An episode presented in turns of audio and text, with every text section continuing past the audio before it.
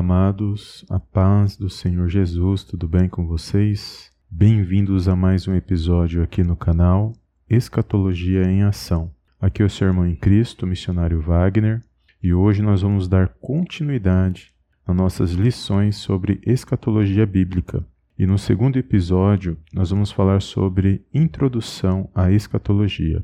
E nessa aula de introdução, eu quero abordar as quatro formas de interpretação da Bíblia e as suas correntes de pensamentos. E desde já agradeço pela sua participação e que você possa se inscrever, compartilhar, que você possa ser abençoado por essas lições. Amém?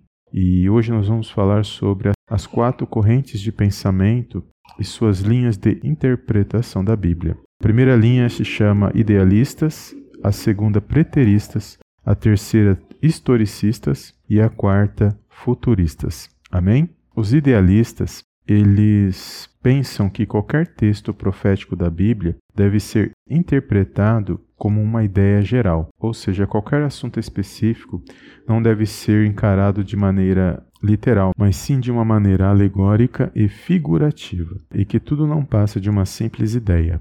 Amém? Os preteristas acreditam que toda profecia que foi feita já se cumpriu no tempo de vida dos profetas. Ou seja, todas as profecias, elas já se cumpriu em seu tempo e hoje não há mais nenhuma profecia para se cumprir.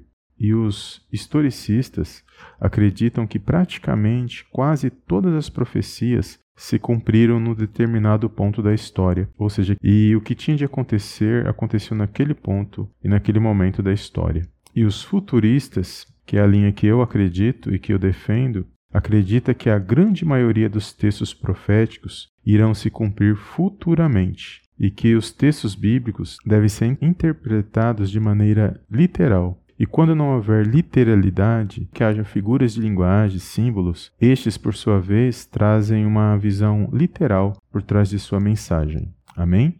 E ainda existem mais três pontos de vista diferentes de interpretação dentro da escatologia em relação à segunda vinda de Cristo no milênio. E esses três pontos nós já iremos adiantar neste episódio, porque nós iremos falar dele futuramente. Amém? E o primeiro ponto de interpretação é o amilenismo, o segundo pós-milenismo e o terceiro pré-milenismo. O que significa o amilenismo? São aqueles que acreditam que não existe milênio, ou seja, eles defendem a ideia de que não existe um milênio literal na Bíblia.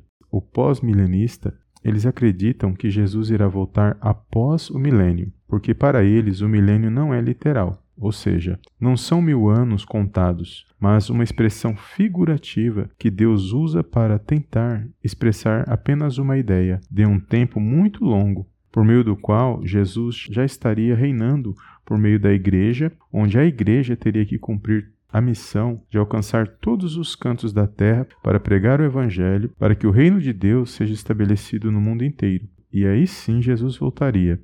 Resumindo, para eles, o milênio é um período de conquista, de pregação e de vitória que a igreja tem que estabelecer. Com isso, entendemos que os pós-milenistas são idealistas. E por último, o pré-milenista são aqueles que acreditam que Jesus virá antes do milênio, ou seja, Jesus vem para inaugurar e instalar um milênio de maneira literal, ou seja, mil anos. E esta última é a minha visão escatológica. E Cada uma dessas correntes de interpretação, nós temos que respeitar cada um a sua visão. Nosso intuito não é gerar divisões ou debates em relação aos nossos diferentes pontos de vista, pois somos irmãos em Cristo e o intuito é somar e discutir de uma maneira clara e objetiva para que todos aqueles que venham a buscar mais sobre esse assunto venham a ter um entendimento e uma visão sobre os últimos acontecimentos, cada um na sua determinada visão. Amém? Então, pelo episódio de hoje, os amados irmãos já sabem a minha visão de interpretação, que é futurista, e eu sou pré-milenista, e, e com base nessas duas visões, eu falarei mais sobre a escatologia, que é o estudo das últimas coisas ou dos últimos acontecimentos. Amém? Que você possa ser abençoado com esse episódio de hoje. Não perca o próximo episódio, onde nós daremos continuidade sobre as nossas lições de escatologia bíblica. Amém? Deus abençoe a sua vida e eu te vejo no próximo episódio em nome do Senhor Jesus. Amém, amém e amém.